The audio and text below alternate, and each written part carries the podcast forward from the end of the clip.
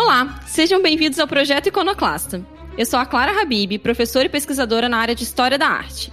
Esse podcast é uma maneira de divulgar para um público amplo o projeto que eu desenvolvo no meu pós-doutorado, vinculado ao programa de pós-graduação em artes visuais da UERJ e financiado pela FAPERJ através da bolsa pós-doutorado nota 10.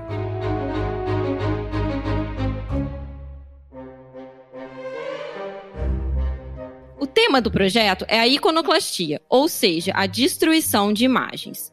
Durante os últimos anos, temos testemunhado um grande aumento do fenômeno iconoclasta em âmbito mundial. Seja através da destruição dos monumentos públicos, ou seja através da destruição de templos e imagens religiosas. Vivemos em um contexto de batalhas de narrativas, no qual a iconoclastia muitas vezes tem funcionado como uma arma utilizada pelas mais diversas ideologias, Assim, é urgente estudar o fenômeno da iconoclastia na contemporaneidade. Para entender esse fenômeno, entretanto, a gente não pode deixar de buscar as suas raízes e suas motivações.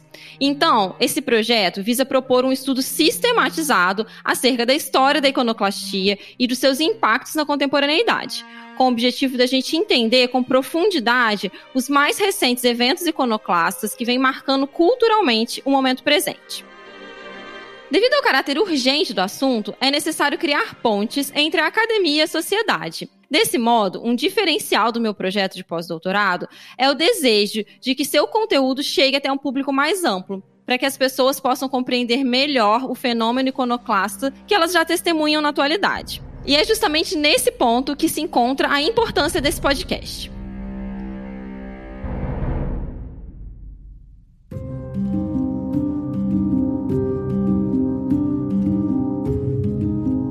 Então, vamos começar nossa jornada definindo melhor o termo iconoclastia e suas possíveis aproximações com um termo mais popular, o vandalismo.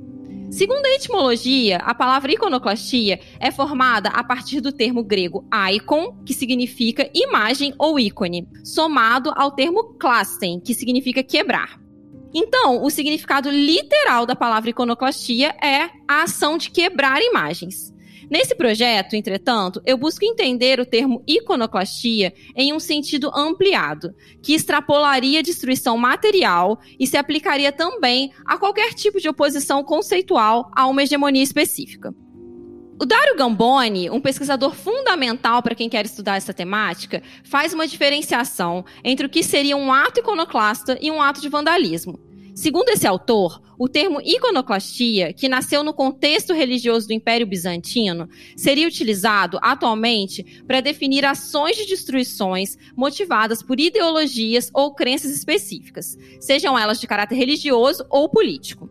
Já a palavra vandalismo, utilizada pela primeira vez por Henri Gregoire para definir a destruição de monumentos na França revolucionária, poderia ser entendida atualmente como uma ação de destruição associada a condutas gratuitas, desprovidas de sentido ou de motivações ideológicas. O termo foi inspirado na denominação de uma das tribos germânicas que na antiguidade ameaçava o Império Romano, que era entendido como modelo de civilidade em oposição a esses invasores estrangeiros. Então, até hoje, essa palavra vandalismo carrega um sentido que é mais estigmatizado, sendo associado geralmente à ignorância, à falta de razão ou de gosto estético.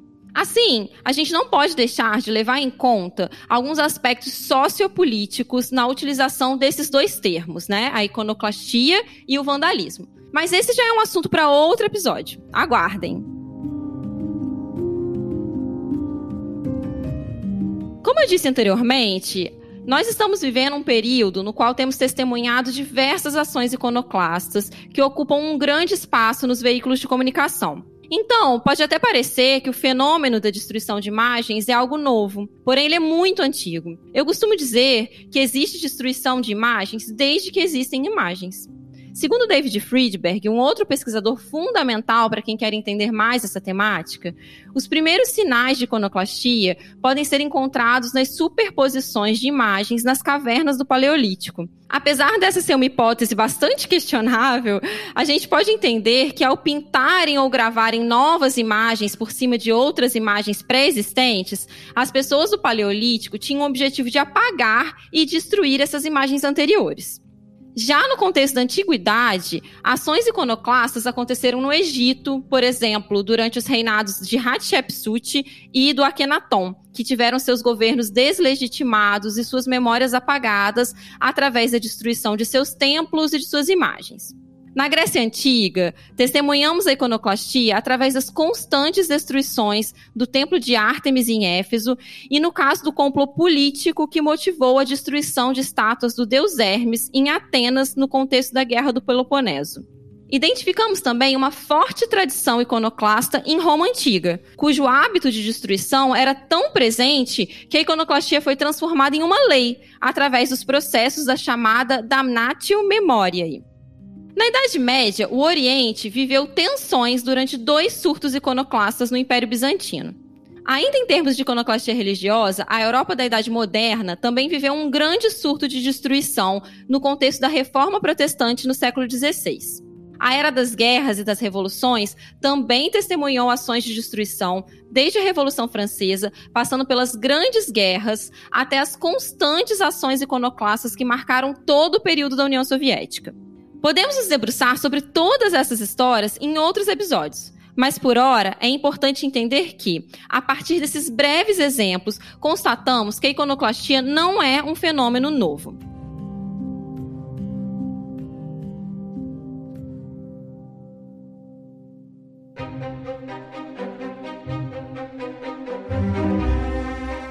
Que a gente já definiu um pouquinho o que significa o termo iconoclastia e conhecemos um pouco da sua dimensão na história, vamos tentar entender as motivações que levam as pessoas a destruírem obras de artes, monumentos, construções e outros tipos de imagem. Afinal, por que as pessoas destroem imagens? De acordo com Friedberg, o pesquisador que eu já citei anteriormente, essas ações de destruição e de oposição somente ocorrem porque a imagem sempre exerceu um poder sobre a mente humana, que reage a ela de diferentes maneiras, inclusive através de sua destruição. Assim, as pessoas são levadas a destruírem imagens por razões morais, ideológicas, políticas, religiosas, financeiras, para chamar atenção para alguma causa e outros motivos. Na prática, no entanto, a gente vê que muitas vezes essas motivações se misturam. Um exemplo disso é o caso bizantino. Quando em 730 o imperador Leão III assinou um decreto que proibia a veneração de imagens religiosas, sua motivação não era unicamente religiosa. A proibição do imperador bizantino sobre a criação e veneração de imagens não se estendia a outros tipos de representação, como, por exemplo, a sua própria representação. Isso nos dá indícios de que as preocupações dele não se restringiam somente à esfera religiosa. Leão III alegava que ele estava combatendo a idolatria, porém é possível que essa guerra contra as imagens também apresentasse uma motivação política de enfraquecer a igreja que concentrava dinheiro e poder ameaçando assim a sua primazia como imperador.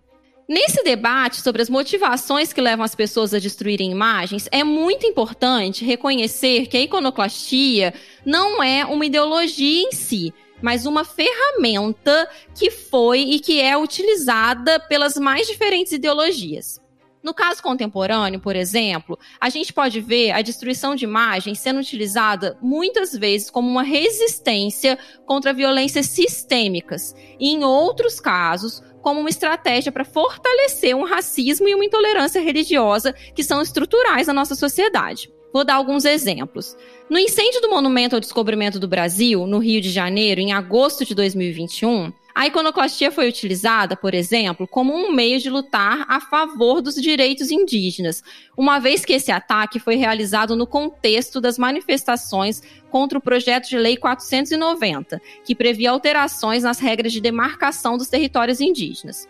Já nos casos dos mais diversos ataques a terreiros de Umbanda e Candomblé que frequentemente testemunhamos, a iconoclastia é, por outro lado, utilizada como uma ferramenta para deslegitimar religiões que já são historicamente perseguidas através de discursos intolerantes e racistas.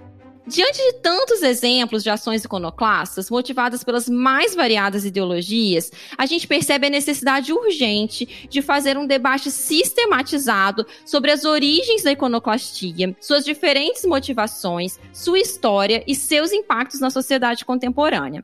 Devido ao caráter urgente do assunto, é de extrema importância estender o debate para além da academia, para além da universidade e atingir um público mais amplo. A sociedade está exposta aos atos iconoclastas que vêm acontecendo com frequência. Assim, é necessário que ela tenha ferramentas para melhor compreender tal fenômeno cultural. E este é justamente um dos objetivos desse projeto: criar pontes entre academia e sociedade ao explicar o fenômeno iconoclasta contemporâneo à luz de suas raízes históricas. Durante nossa jornada, contaremos com a presença de pesquisadores e especialistas em diversas áreas para aprofundarmos nosso debate sobre esse tema tão urgente. Por hoje é só isso, pessoal. Muito obrigada por escutarem e até a próxima.